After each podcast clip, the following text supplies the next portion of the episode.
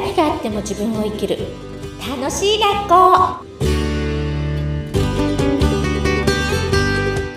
こんにちは。わがままメーカーの星澄です。はい、アシスタントの三上めぐみです。すみちゃんめぐちゃんでお送りします。はい、すみちゃん本日もよろしくお願いしまよろしくお願いしますす。はい、さあね、今日は赤のお洋服で、え今日も華やかなすみちゃんなんですけども、ありがとうございます。はい、さああの私もすみちゃんフリーランスとしてね、様々なお仕事をしてるんですけども、うん。そんな方に今日は気になる話題かもしれません。テーマ教えてください。はい。爆人気フリーランス戦略。いやー、爆人気なりたい。いえもうなってますよ。もやまだまだ。うめぐちゃんは十分です。いやいや、まだまだまだまだ、私も気になる話題なんですけど、こはいこれはどういった戦略ですかね？あはい、あの、私自身はね、あの、すぐ法人化したので、フリーランスという期間はなかったんですけど、割と長い期間一人社長だったので、もう立場はフリーランスじゃないけど、感覚はずっとフリーランスだったんですよね。でも、なんかすぐお客さんが、あの、いてくださって、お客さんのおかげでどんどん広がったっていう経歴があるので、私自身もそんな感覚で。で、今、あの、出版事業部立ち上げまして、出版社もやってるんですね。そのはい自走組織育成の方のお仕事とは別に2本柱でやってるんですけど、その出版のプロデュース、おかげさまで50冊になりました。おめでとうございます。がとうございます。すごい。50冊？はい。でね、出版のお客さんって、もちろん法人化されてる方もいるんですけど、まあそういう方も含めて、あ、社員さんがいる社長さんの本はまあ1割、2割。うんうんほとんどの方がね、フリーランスお一人でされてる方が多いんですね。で、電子、あ、出版された後、結構本当にビジネスが爆発的になるっていう方が多くって、あ、この電子書籍一ついいんじゃないかなっていうことはお伝えしたいんですけど、まあ、はい今日はその電子書籍の話よりもですね、あの、もうするんですが、後半したいなとは思うんですが、はい。でその前に、あ、なんだろう、爆人気フリーランスになる人とならない人の違いってあるなと思っていて。おお、違い。なんで？同じものを出してもそう、違い、気になりますね。うんうん。あ、えーこれは私の肌感覚なので、エビデンス取ってるわけじゃないんですけど、はい。あの、多くのいつまでも売れないフリーランスの方見てると、なんか結構ね、高額でマーケティングセミナーとか行って売れたいから、あと本とか読んで、何か、何かのマーケティングを学ぶ、学ぶわけですよ。SNS をどうだとか、はい。広告をどうだとか、はい。マーケティングセミナーに行って、教わった通りのことを一生懸命やられてる方は、たまたまそれが自分に合った人はブレイクすると思うんですが、8割ぐらいの方が、頑張って頑張って頑張って疲弊してるって方が多いなっていうふうに私からは見えてるんですけど、いかがですかね？いや、私は今、あの、話を聞いて、ぐさぐさ刺さってます。いやー、いろんなね、あの、情報収集したり、セミナーしたり、うんえー、一生懸命インスタ毎日上げたり、うんうん、なかなか結果につながってませんね。うんあうん。いや、もう、めぐちゃんは人気者なので大丈夫です。はい。そうなんですよね。なんかあの、疲れちゃって、頑張ってる時は頑張ってるんだけど、成果出なくて疲れちゃった、もう嫌だってなっちゃってる人多くって、とても情熱もあるし、素晴らしいことされてるのに疲れちゃうの、もったいないなっていうのをよく見かけるんですよね。うんで、そういう方々見てると、教わった通りに頑張ってる方が多いんですよ。これ、教育の賜物じゃないですかね。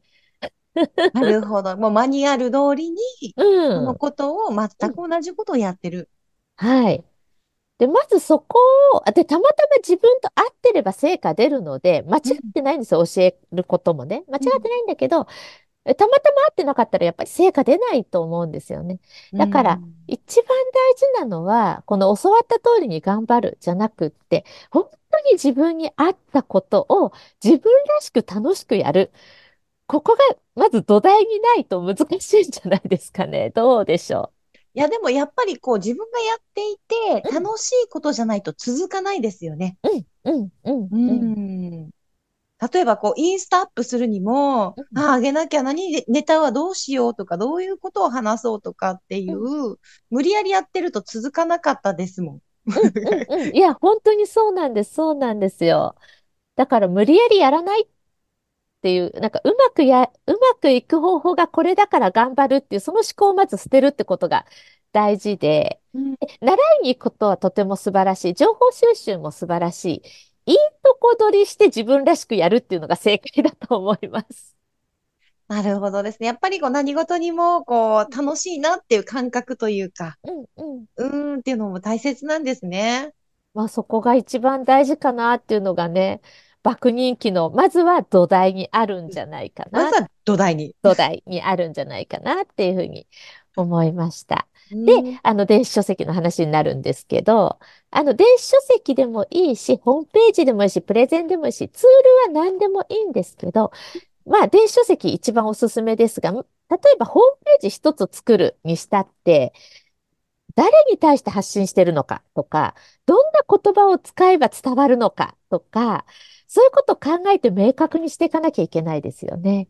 いやー、そうですね。確かにね。うん。だから何でもいいんですけど、まずツールを作る。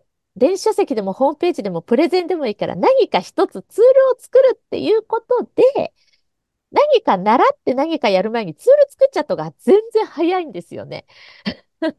今ちょっと具体例を聞きたいんですけど、すみちゃん。はいじゃあ私が、うん。この、まあ、お話、いろんな仕事をするね、レポーターとか、うん司会とかっていう、この三上恵がツールを作るとなった場合、うんどういうふうな感じを作ったら、今、ふわ、ふん、ふんわりしていて、どういう感じで作ったらいいんですか？アドバイスが今欲しいなって。まずやっぱりホームページみたいな、あ、でもインスタがあればインスタでもいいんですけど、まず何かこう、情報がまとまっていて、え、連絡が取れる一つの何か URL は必要ですよね。インスタならインスタ、ホー公式ホームページなら公式ホームページ。何か一つ作っておいて、はい。もう私はやっぱり電子書籍おすすめしたいですね。うんうん。あの、ただね、電子書籍出すだけだと、はいもう知り合いにしか買っていただけなくて、誰にも読まれないんですね。そうですよね。うんなので、電子書籍出すにもいろいろ工夫が必要で、ポイントがあって、はい。まず、あの、Amazon ランキング1位というのは誰でも取れちゃう時代なので、あ、まずそうなんで Amazon、すね。はい、取れます、取れます。なので、Amazon ランキング1位を取ってほしいんですね。うんそうすると、えーたくさんの人がこう買っていただいているので、あの、おすすめ本とかに出やすくなって、全く知らない人が購入してくださる可能性がぐんと高まるんですよね。うんというような仕組みをしっかり考えながら電子書籍を作ることをお勧めします。で、ただ作るんじゃなくてね。そうです。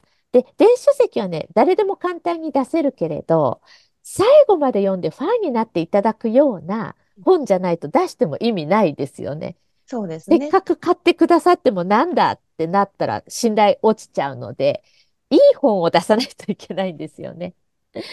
で、その本当に最後まで読んでファンになってプレゼントにも応募してくださってリスト化にもなる、そんな原稿がたった2日で書けちゃうっていううちは特別ノウハウを持ってるので、しかも業界最安値という。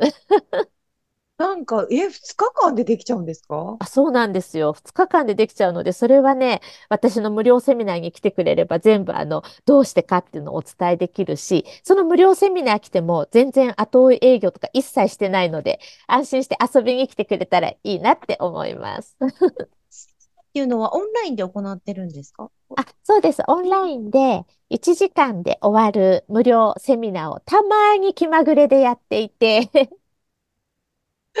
気まぐれでたまにた行まに気っているという。まぐれでやってって言われた時にやっていて、なので URL 載せておくけど、過去の日にちになってた場合は、また日にち置いて見てもらったら更新されてるかもぐらい、ゆるーくやってるんですよね。はい、あの、気になった方は、まず URL チェックしていただきたいと思います。はい。で、えっ、と、次回はですね、今日は電子書籍のお話ししましたけども、あの、紙媒体とうん、この電子書籍の違い、何がいいのかっていうのをね、次回の回は伺っていきたいと思います。はい。はい。じゃあ。ありがとうございました。